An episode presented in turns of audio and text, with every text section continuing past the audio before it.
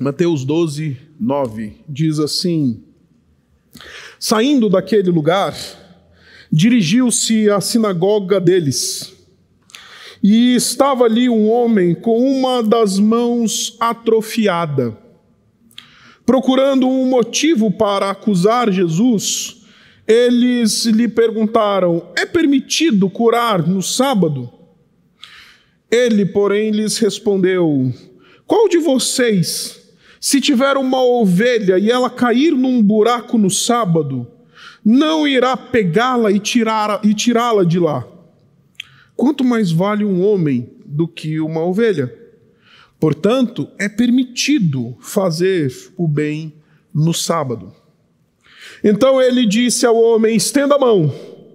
Ele a estendeu e ela foi restaurada e ficou boa como a outra.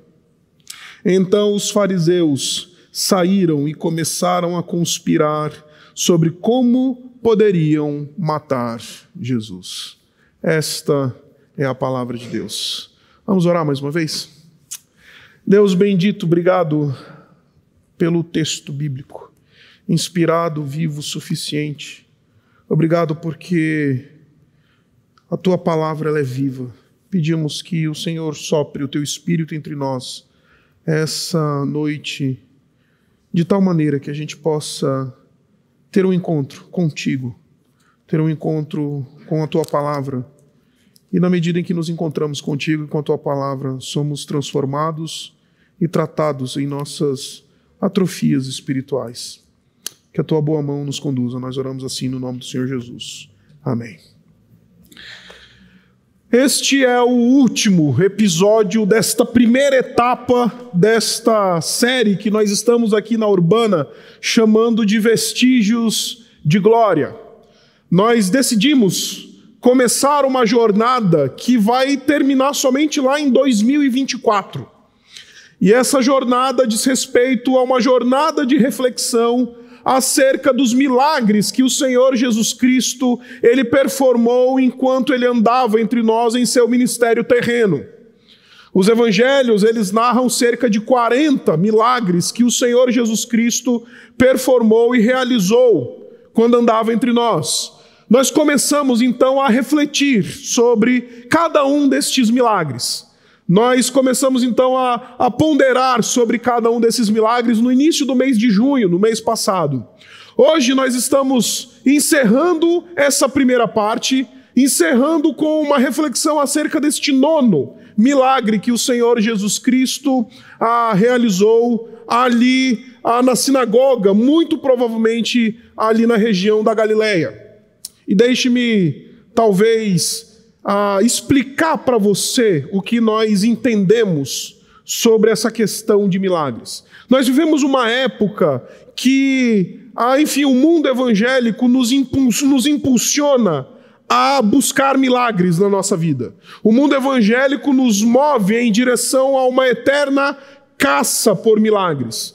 Temos a sensação, muitas vezes, de que a vida cristã em última análise, se resume a uma eterna caça a milagres. A gente vai para a campanha, a gente dá dinheiro na igreja, a gente faz isso, vai no culto lá do pastor milagreiro, a gente faz isso e aquilo justamente porque a gente acha e é ensinado muitas vezes, mal ensinado muitas vezes, que a vida evangélica, a vida cristã, a vida na palavra de Deus significa uma eterna busca por milagres.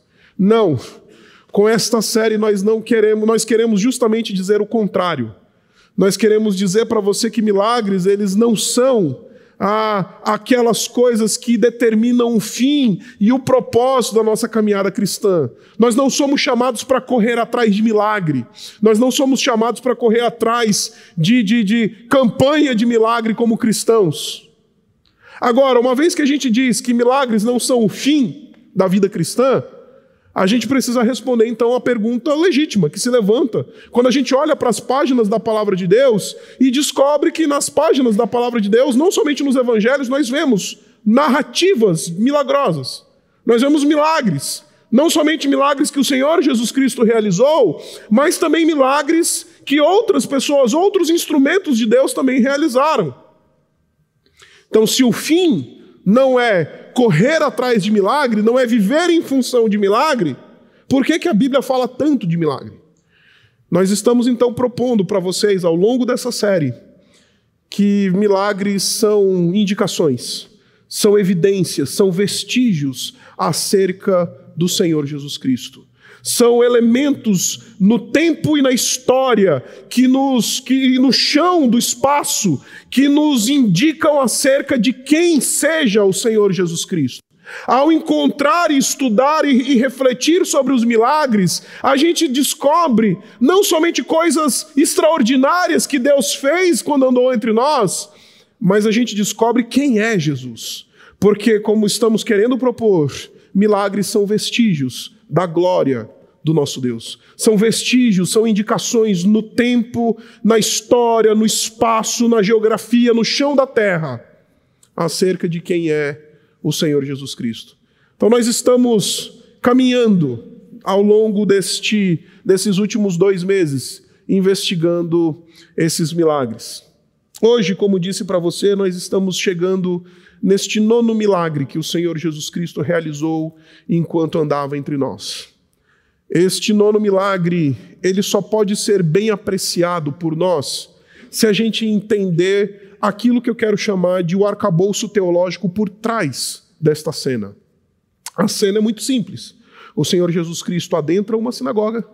Ali você tem um homem com uma mão atrofiada. O Senhor Jesus Cristo tem um embate com os fariseus. Ele cura a, a mão deste homem e ali se encerra a cena. Agora, para que a gente possa entender bem essa cena, a gente precisa entender a chamada teologia do sábado. Porque o capítulo 12 inteiro do livro de Mateus, ele é sobre essa questão do sábado. É sobre essa autoridade do Senhor Jesus Cristo sobre o sábado. Ele reivindica ser Senhor do sábado. Agora, para que a gente possa entender isso, a gente precisa entender a teologia do sábado. Então, a primeira coisa que eu quero eventualmente corrigir na sua percepção acerca do sábado é que o sábado ele foi nos dado como uma lei na antiga aliança porque Deus ele quer dois movimentos, nos instruir em dois movimentos com o chamado guarde o sábado, guarda o sábado, lembra-te do sábado para o santificar, diz a lei do Senhor. Para que, que serve o sábado? O que, que Deus quer nos ensinar com a chamada guarda do sábado ou a guarda do dia do descanso? Eventualmente, duas coisas essenciais. A primeira delas é um lembrete da palavra de Deus e do próprio Deus a nós acerca da nossa finitude e vulnerabilidade. Somos finitos, somos feitos de uma constituição que necessita de descanso. Note que, até antes da queda, Adão encerrava sempre o seu dia na presença de Deus, depois de um ciclo de trabalho. Adão já descansava antes de cair, antes do pecado entrar na existência humana, porque nós fomos criados por Deus numa constituição que nos lembra a necessidade de descanso. E meus irmãos, nós vivemos numa época que descanso é luxo. Nós vivemos uma época que nós somos tão frenéticos em relação à nossa vida de trabalho, nós vivemos de maneira tão intensa as nossas carreiras, nós vivemos de maneira tão intensa a nossa vida de trabalho, que a gente olha para o descanso como se fosse um luxo. É difícil, né, fechar o computador na sexta-feira, desligar o computador. A minha esposa, ela fica lá cronometrando a hora. Falei, aí, que hora que você vai fechar e desligar esse computador? Que hora que vai começar o teu tempo de descanso? Porque nós somos dados a isso, nós, nós esquecemos que nós, que nós somos de carne e osso, que nós fomos criados por Deus numa constituição que foi criada para viver em ciclo ciclo de trabalho e ciclo de descanso, ciclo de trabalho e ciclo de descanso. E a gente agora quer trabalhar, trabalhar, trabalhar, trabalhar, trabalhar, convencidos de que nós somos super-heróis convencidos de que a nossa, a nossa constituição ela, ela nos convida a descansar. Nos, nos, o próprio Deus nos dá um mandamento para que a gente possa descansar. E acredite, a gente só vive uma espiritualidade saudável se a gente consegue descansar. Deixe-me lembrar de você de uma coisa muito simples. era quando Jesus estava mais cansado e mais fragilizado fisicamente, foi quando Satanás apareceu para tentá-lo. Depois de passar 40 dias sem comer nada, depois de passar 40 dias orando, jejuando, quase sem descansar no deserto, foi quando Satanás apareceu para tentá-lo. É justamente quando nós não levamos a sério essa chamada e convocação para o descanso, é que vamos ser tentados, é que vamos ser colocados à prova na nossa caminhada de fé. Acredite, fomos criados para o descanso, e quando Deus diz: lembra-te do sábado para o santificá-lo, Deus está nos lembrando da nossa constituição finita. Deus está nos lembrando do fato de que precisamos descansar. De que precisamos sim desligar o computador, que precisamos sim largar o celular, que a gente não foi criado para uma rotina de, de trabalho como se fôssemos máquinas, porque nós não somos máquinas. Agora, a segunda grande lição que nós encontramos na palavra de Deus acerca da chamada teologia do Shabat, a, teologia do sábado, ela é muito, muito simples é que Deus nos convida a uma vida de libertação da escravidão do trabalho.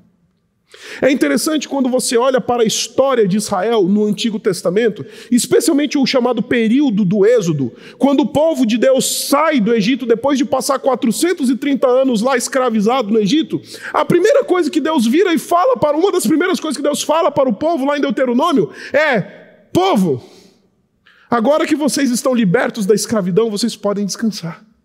Descansem. Descansem.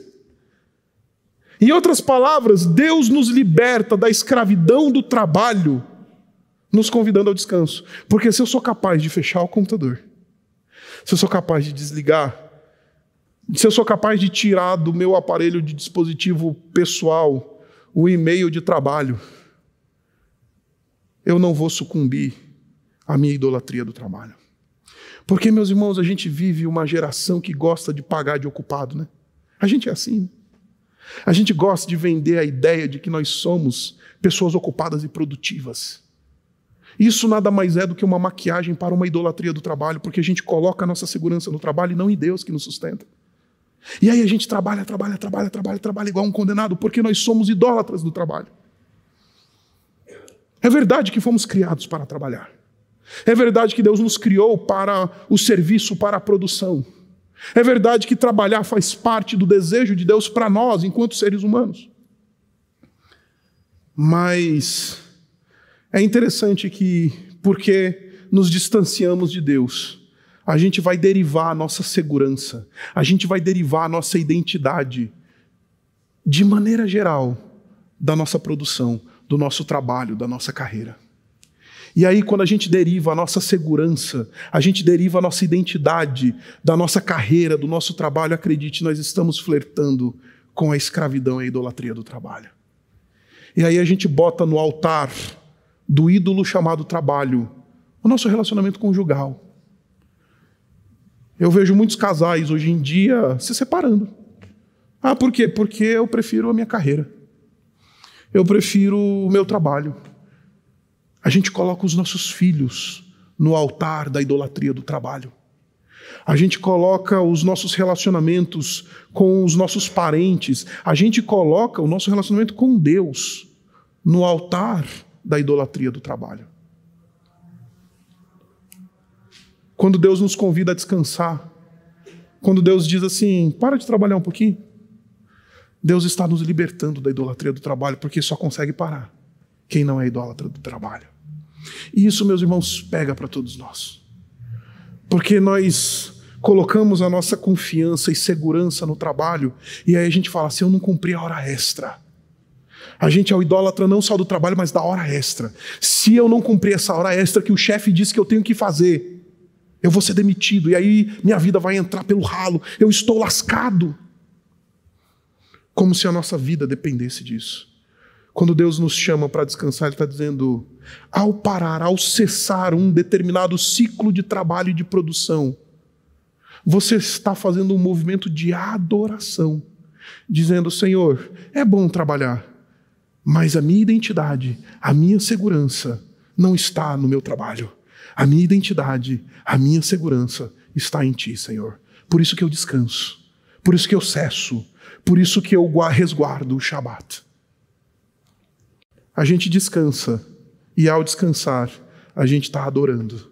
Essa é a teologia do sábado. Essa é a chamada teologia do Shabat no Antigo Testamento. E é justamente esta grande teologia que está sendo objeto de discussão como era no primeiro século, ela é ainda hoje. Você tem dentro da própria tradição evangélica tradições chamadas sabatistas, que dizem que a gente tem que resguardar o sábado, literalmente, e você tem tradições de igrejas que dizem não, você pode resguardar o tempo do descanso num determinado dia da tua semana, e eventualmente as pessoas vão debater isso. E como ainda é debatido hoje, acredite, isso era extremamente debatido no mundo do primeiro século. Se você perceber, se você voltar no texto, você vai ver no versículo 10 que os fariseus chamam Jesus para debater teologia, a teologia do sábado. No versículo 10 eles viram para Jesus e perguntam: é permitido curar no sábado? Porque os judeus, visto que eles tinham recebido este mandamento do Senhor, e eles entenderam que sim, Deus chama o povo de Deus para descansar, o que, que eu posso e o que, que eu não posso fazer no sábado? E acredite, por causa do seu farisaísmo e por causa do seu legalismo, eles transformaram uma coisa que é boa, um mandamento para o descanso. Eles transformaram algo que é bom e libertador num grande jugo de opressão religioso, religiosa. Se você voltar, por exemplo, e ponderar, quiser fazer uma pesquisa, você pode procurar, por exemplo, os escritos da Mishnah, que é, talvez seja um conjunto de documentos mais importantes da tradição judaica, e você vai ver que, por exemplo, na Mishnah tinha mais ou menos 40 atividades que eram absolutamente proibidas no dia do sábado. Por exemplo, carregar uma coisa de um determinado lugar para outro. Isso você não pode, porque senão você está trabalhando. Transformam, por causa do legalismo, transformaram algo bom em algo ruim. Transformaram o sábado num jugo de opressão. Você pode caminhar até 3 mil passos, se depender de onde você parar, se você tiver algum tipo de elemento que configure uma determinada residência, movimento residencial, você pode caminhar mais 3 mil passos, senão, e aí vira aquela discussão de fariseu.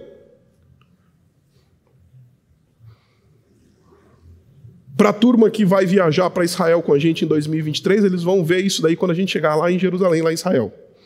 Em alguns lugares, especialmente no hotel, se você está lá no dia do sábado no hotel, você vai descobrir que o hotel, ele, no, no elevador do hotel, no dia de sábado, ele para em todos os andares do prédio. Porque, por exemplo, chamar o elevador é uma quebra do mandamento do sábado. Então o elevador ele vai parando em todos os andares do hotel, quando sobe e quando desce, para que você não tenha o trabalho no dia do sábado para eventualmente chamar o elevador. Ou isso acontece hoje, não estou falando de coisas lá do passado, não. Se lá no passado era desse jeito, imagina hoje. Por exemplo, existem algumas tradições judaicas que até hoje, as mais ortodoxas, vão dizer que, por exemplo, acender a luz é algo que você não pode fazer no sábado. Então você entra em alguns determinados prédios e repartições públicas, e eventualmente até na sua própria casa, e existe um timer de configuração para que a luz possa acender e apagar. Porque até acender uma luz, acender um candelabro, uma vela no passado, era uma quebra do mandamento do sábado. E aí, por causa desse movimento legalista, o sábado se tornou uma grande maldição, além de uma grande discussão teológica: o que, que eu posso e o que, que eu não posso. Porque, meus irmãos, anote isso. O legalismo, em primeiro lugar, ele não somente transforma coisas boas em grandes coisas opressivas e, e ruins e deletérias na nossa vida, mas, o legal, mas isso acontece porque o legalismo e o farisaísmo, ele é do pode e não pode. Note a pergunta de novo desses fariseus. Eles viram para Jesus e perguntam assim: é permitido curar no sábado? Eu semanalmente abro a minha caixinha de perguntas lá nas minhas redes sociais. E eu garanto para você que 99% das perguntas que eu recebo são: pode isso, pode aquilo, pode aquilo outro. Ah, crente pode ter tatuagem. Ah, crente pode ir jogar futebol, crente pode fazer isso, crente pode fazer aquilo. A gente vive um mundo de pode não pode porque nós somos até o último fio de cabelo absolutamente legalistas. Nós transformamos as coisas boas, as dádivas de Deus, como o comer e o beber, ou nós transformamos como o lazer, coisas que são absolutamente legítimas muitas vezes em nossa vida, nós transformamos em coisas ruins e deletérias por causa da nossa índole legalista. E era justamente isso que estes homens fizeram no passado. Essa comunidade farisaica transformou algo bom em algo absolutamente deletério. Porque acredite, a gente é assim. O legalista pega o casamento dele e acaba com o casamento dele por causa do seu legalismo. Algo que é bom, uma dádiva do Senhor, e por causa do seu legalismo ele destrói o seu casamento. O legalista, ele pega os seus filhos e a sua relação com seus filhos, que é uma dádiva do Senhor boa, e ele destrói. Porque acredite, tudo que o legalismo toca, ele destrói. Tudo que o legalismo põe a mão, degenera. Tudo que o legalismo eventualmente se conecta, ele apodrece. O legalismo ele é o grande parasita das bênçãos do Senhor. O legalismo mata. A minha filha, de um ano e meio, ela é a mais legalista de todas as pessoas. Por quê? Porque a minha, a minha filha, ela aprendeu a comer de um jeito, a andar de um jeito, a falar de um jeito. E aí, ontem, sábado, a, a mamãe foi fazer plantão, e aí era dia de ficar com o papai. E aí ela sabe que com o papai toca o terror em casa. E aí é engraçado porque a gente fica lá em casa e aí eu ponho a Antonella para comer. A Antonella aprendeu a comer naquele pratinho que separa todos os, os, os elementos da refeição. Então o arroz fica de um lado, a carne fica do outro, os legumes fica do outro, o feijãozinho fica do outro, fica tudo separadinho no prato. E aí ontem eu fui dar aquela errada de de chegar para Antonella e misturar o frango com o arroz. Porque eu misturei o frango com arroz. Ela falou: então eu não quero. E ficava brava. Não. A minha filha, ela, ela quando ela está satisfeita, ela dá tchau para o papai. Ela ficava assim: não, não quero não. Tchau, papá. Porque misturou o frango com arroz. Sabe qual é o problema disso, desse legalismo infantil? É que por causa disso ela não come. E quem não come fica doente. Quem não come baixa a imunidade. Quem não come se enfraquece. Porque acredite, tudo que o legalismo toca, o legalismo mata. A minha filha é a legalista do arroz separado da proteína. Eu e você somos o legalista do quê? Acredite, é o nosso legalismo que destrói as bênçãos de Deus. Mas não somente o legalismo ele é um movimento que detona as bênçãos e destrói as bênçãos do Senhor, o legalismo não somente é esse movimento que, que, que deteriora essas coisas, mas o legalismo também é uma, é uma face de uma imaturidade. Porque, como eu disse para vocês, é tudo pode e não pode, né? Porque o imaturo é que vive com base no pode e não pode. É o maduro que sabe lidar com as zonas cinzas da vida. É o sábio, é sabedoria que nos ajuda a nos conduzir nas chamadas zonas cinzas da vida.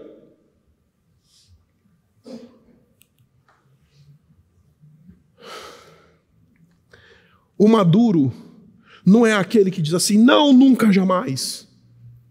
Vou usar um exemplo aqui, porque, enfim, Aqui na nossa igreja, nós temos a fama de ser a igreja que pode tudo, porque nós não temos aqui na Igreja Batista Urbana uma, uma posição restritiva em relação ao consumo do álcool. O que, é que nós ensinamos? Aquilo que o Evangelho ensina. O pecado não é beber, o pecado é se embriagar. E acredite, os crentes estão chapando coco por aí. E aí, porque os crentes estão descendo o reio por aí, você vai hoje em dia em casamento de crente, os caras estão virando o caneco mesmo, querem nem saber. Inclusive, os crentes esperam o pastor ir embora da festa. Fala, que hora que o pastor vai embora aí? Pergunta, né? Tem o casamento dos crentes, a balada está montada. E o pessoal só está esperando o pastor ir embora. Aí o pastor levanta, come, levanta e vai embora, o pessoal, uhul, agora pode tudo. E aí o nego tá descendo, descendo o caneco. E é engraçado porque qual que é o contrário desse imaturo libertino? É o legalista que diz assim: não, nunca jamais vou colocar um, um, uma gota de álcool na minha boca. Este também é tão infantil quanto libertino, porque o maduro é aquele que, podendo, diz: não, obrigado. O maduro é aquele que discerne onde ele está.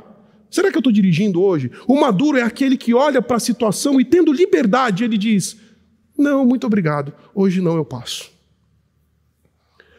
Porque o legalismo e a libertinagem são as duas faces de uma mesma moeda. São as duas faces de uma mesma moeda. Uma moeda de maturidade que fica pegando, pode ou não pode? Ah, pode ter tatuagem ou não pode, pastor? Acredite, o mundo evangélico gosta de pode ou não pode porque é absolutamente imaturo. Absolutamente imaturo. Se você está se perguntando muito, pode ou não pode, acredite. É bem possível que você ainda não tenha chegado à estatura de maturidade para saber lidar com as zonas cinzas da vida com maturidade. Tanto o legalista quanto o libertino, eles são as duas faces de uma mesma moeda de maturidade. Pode ou não pode? Pode curar ou não pode Jesus no sábado? E aí então o Senhor Jesus Cristo ele ataca ataca absolutamente esta imaturidade e este senso de peso de valores inadequado. Olha só que interessante, o Senhor Jesus Cristo responde assim para eles: Qual de vocês, ele está falando com esses fariseus, os legalistas, qual de vocês, se tiver uma ovelha e ela cair num buraco no sábado, não irá pegá-la e não irá tirá-la de lá? E é interessante porque quando o Senhor Jesus Cristo devolve essa pergunta para esses legalistas e esses fariseus, o Senhor Jesus Cristo está denunciando valores distorcidos que esses homens têm. Porque é muito simples, meus irmãos, ovelha, ela me dá alguma coisa. A ovelha no frio me cobre de lã. A ovelha na fome vira o carrezinho assado me sustenta com leite. A ovelha, eu tenho algo para extrair dela. Em outras palavras, o Senhor Jesus Cristo está denunciando esses fariseus, dizendo: Ah, a ovelha de quem vocês extraem alguma coisa, vocês não se preocupam se é sábado ou se não é. Agora, um homem com a mão atrofiada, qual que é o valor dele? É isso que Jesus está expondo para esses homens.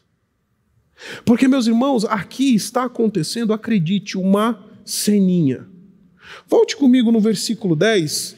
O versículo 10 ele é muito interessante porque ele diz assim: O Senhor Jesus Cristo chegou ali naquela sinagoga e ali estava um homem com uma das mãos atrofiada. E olha só o comentário de Mateus. O comentário de Mateus ele é muito interessante. Ele diz assim: procurando um motivo para acusar Jesus. A unanimidade dos comentaristas dessa passagem, conservadores, eles, eles dizem para nós que o que está acontecendo aqui é uma ceninha montada pelos fariseus. Já que é sábado, e se você voltar no contexto, o Senhor Jesus Cristo acabou de ter um embate com eles no campo, sobre se pode pegar a espiga no campo ou não pode, no sábado. Já que é sábado, vamos trazer aqui um, um homem com a mão atrofiada, e Lucas, que é médico, ele vai dizer para a gente, como bom médico que é, ele faz a anamnese da situação. Ele diz que é a mão direita.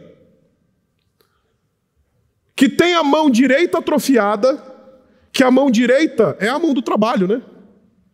É a mão, é a mão do, do indivíduo que trabalha. É a mão direita.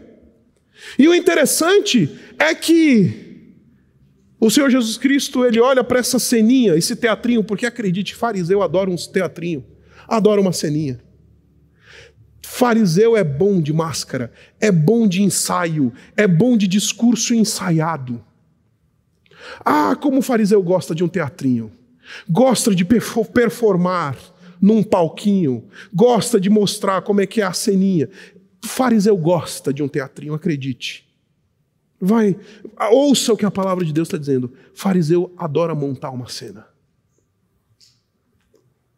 Eles trazem a cena, montam a cena, Aí o Senhor Jesus, Senhor Jesus Cristo vem e diz assim: opa, deixa eu falar uma coisa para vocês.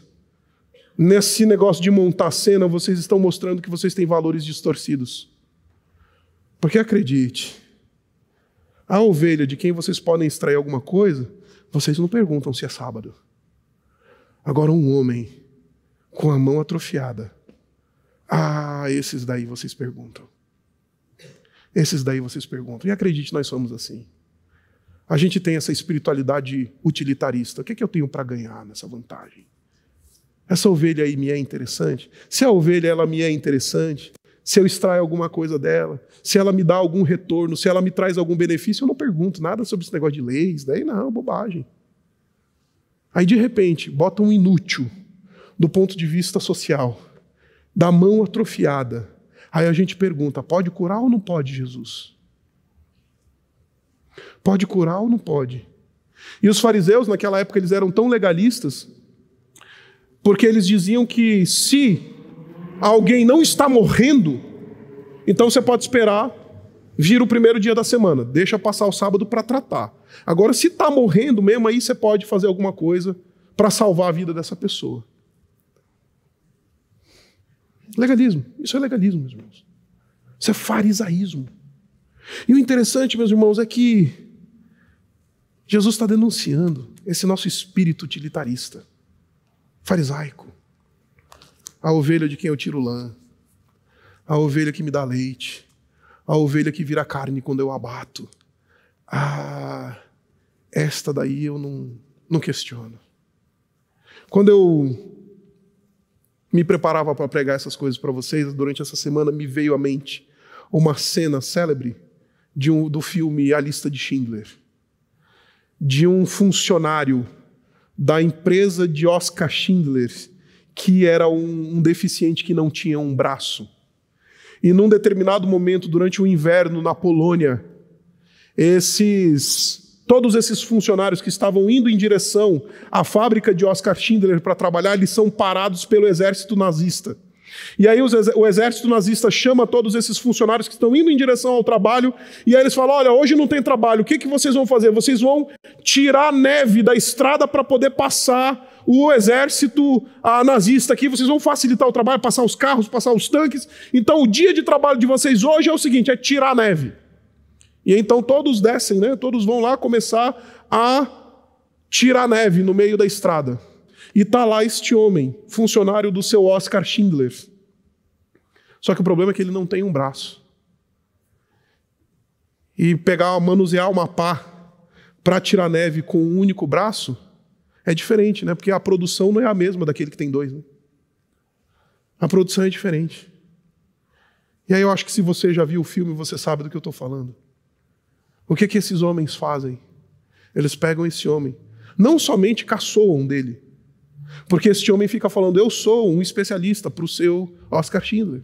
Eu sou um funcionário importante para o seu Oscar Schindler. Eu trabalho numa posição importante para o seu Oscar Schindler. Ah, você trabalha numa posição importante? Vem cá então. Eles botam este homem de lado e dão um tiro na cabeça dele. Porque a gente é assim.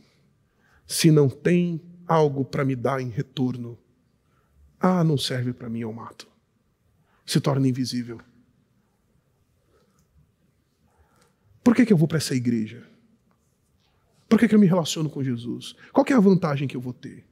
Eu já contei para vocês essa história eu não canso de me, de me de repetir ela, porque para mim ela é, é a epítome do evangelicalismo utilitarista.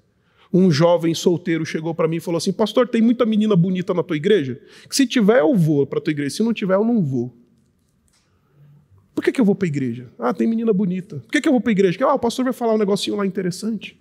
Por que, que eu vou para a igreja? Por que, que eu vou me aproximar desse Jesus? Acredite, não tem nada mais farisaico do que uma perspectiva utilitarista da fé. E Jesus está denunciando esses homens, dizendo: a ovelha, vocês não perguntariam, vocês iriam tirar lá a ovelha do buraco. Agora, por que vocês precisam saber que eu sou Senhor sobre o sábado? Ele agora vira para este homem e ele diz: estenda a tua mão. Em primeiro lugar, o Senhor Jesus Cristo está dignificando este homem. Não somente porque ele é imagem e semelhança de Deus, uma criatura de Deus, e só nisto toda a sua dignidade como ser humano já está fundamentada e resguardada. Mas o interessante é que este homem se torna duas vezes digno, não somente porque ele é imagem e semelhança de Deus, porque ele foi criado à imagem e semelhança de Deus, mas porque é justamente nesta condição de alguém que está numa condição de mão atrofiada, é que ele é o palco para a manifestação do poder e da plenitude da glória de Deus. Este homem ele é valioso, este homem é digno, este homem encontra o seu lugar onde deve estar. Não é porque ele tem algo a oferecer, mas em primeiro lugar é porque ele é a imagem e semelhança de Deus, e em segundo lugar, porque Deus quer entrar na história deste homem. Porque Jesus quer restaurar. Este homem é o palco para a manifestação da glória de Deus. E eu não sei se você já percebeu, mas como a gente é dado a esconder as nossas atrofias de Jesus, né? Jesus está dizendo: não, traz ela para mim, porque é justamente nesta atrofia que eu vou me fazer glorificado. Meus irmãos, as nossas atrofias, elas são o palco da ação graciosa do Senhor Jesus. O Senhor Jesus Cristo precisa gritar para mim, para você todos os dias: estende a mão. Mostra, revela a tua atrofia. Eu consigo imaginar este homem cobrindo as suas atrofias. Porque sim, eu e você nós somos assim. A gente gosta de esconder aquilo que nos envergonha. A gente gosta de esconder as nossas vulnerabilidades. A gente gosta de esconder. Quando o Senhor Jesus Cristo está dizendo, estende a tua mão, Ele está dizendo, mostra para mim, deixa eu ver. Porque é justamente nesta atrofia que eu quero me revelar, que eu quero usar do meu poder e quero fazer o meu nome glorificado. Esses fariseus, eles estão olhando para você de maneira indigna, perguntando: pode ou não pode? Deixa eu dizer para vocês, estende a tua mão, porque aquilo que os fariseus chamam de indigno é justamente onde eu vou mostrar o meu poder. Em outras palavras, o que eu vim dizer para você é que Jesus, às vezes, ele precisa dizer para a gente: Estende aí o teu casamento que está atrofiado. Estende aí a tua relação com os teus filhos deteriorada. Estende aí a tua idolatria do teu trabalho. Porque é justamente, são justamente nessas coisas que eu quero me manifestar e derramar o meu poder. São justamente nessas coisas que eu quero entrar. Só que nessa cultura de performance, meus irmãos, essa cultura de alguém que não pode mostrar fragilidade, essa é a nossa cultura. A gente esconde as nossas vulnerabilidades. A gente esconde as nossas fraquezas. A gente tem dificuldade em admitir que nós somos o nosso problema. A gente bota máscara para tudo. A gente esconde quem nós somos. E deixe-me contar uma história para você para caminhar para o fim. Para mostrar que estou pregando algo que pega para mim também. Estou no mesmo pé que vocês. Quinta-feira foi meu aniversário. E eu acordei, quinta-feira, além de acordar atrasado para alguns compromissos que eu tinha logo cedo, eu acordei com barulho da Antonella quebrando a casa e tudo mais, aquela coisa louca. Criança chorando, panela batendo, aquela coisa. E eu, meu Deus do céu, o que está acontecendo aqui? E sabe aquele, aquele, aquele ápice de rabugice que você consegue ter de manhã cedo, assim, né? sabe, rabugentice, sabe, aquela coisa azeda, amargo. Nossa! E com raiva, né? Nossa, eu estou atrasado, tem que tomar banho, a criança virou tudo, e não sei o quê, blá, blá. e era o dia do meu aniversário, hein? Aí a minha esposa, sábia, que é infinitamente mais sábia do que eu, sentou na mesa do, do café da manhã. Aí falou assim para mim: amor, no dia que a gente está celebrando a tua vida, você acordou reclamando da vida. Porque a gente é assim, meus irmãos. A nossa interioridade é atrofiada e a gente fica de mau humor. A gente desconta na criança de um ano e meio que não tem nada a ver com a história. Está tudo atrofiado. E a gente paga de super-herói. Não, porque hoje é um dia, um dia especial, vou produzir, vou fazer, vou acontecer. Aí precisa vir a tua esposa e falar, camarada, Estende aí a tua atrofia. Aí eu virei para minha esposa e falei: desculpa, eu estou atrofiada. A minha índole está atrofiada, minha índole iracunda. E a gente maquia esse pecado dizendo: não, porque eu sou descendente de italiano. Não, tu é mau caráter mesmo. Não é que tu é descendente de italiano. Italiano não tem nada a ver, a Itália não tem nada a ver com teus pecados.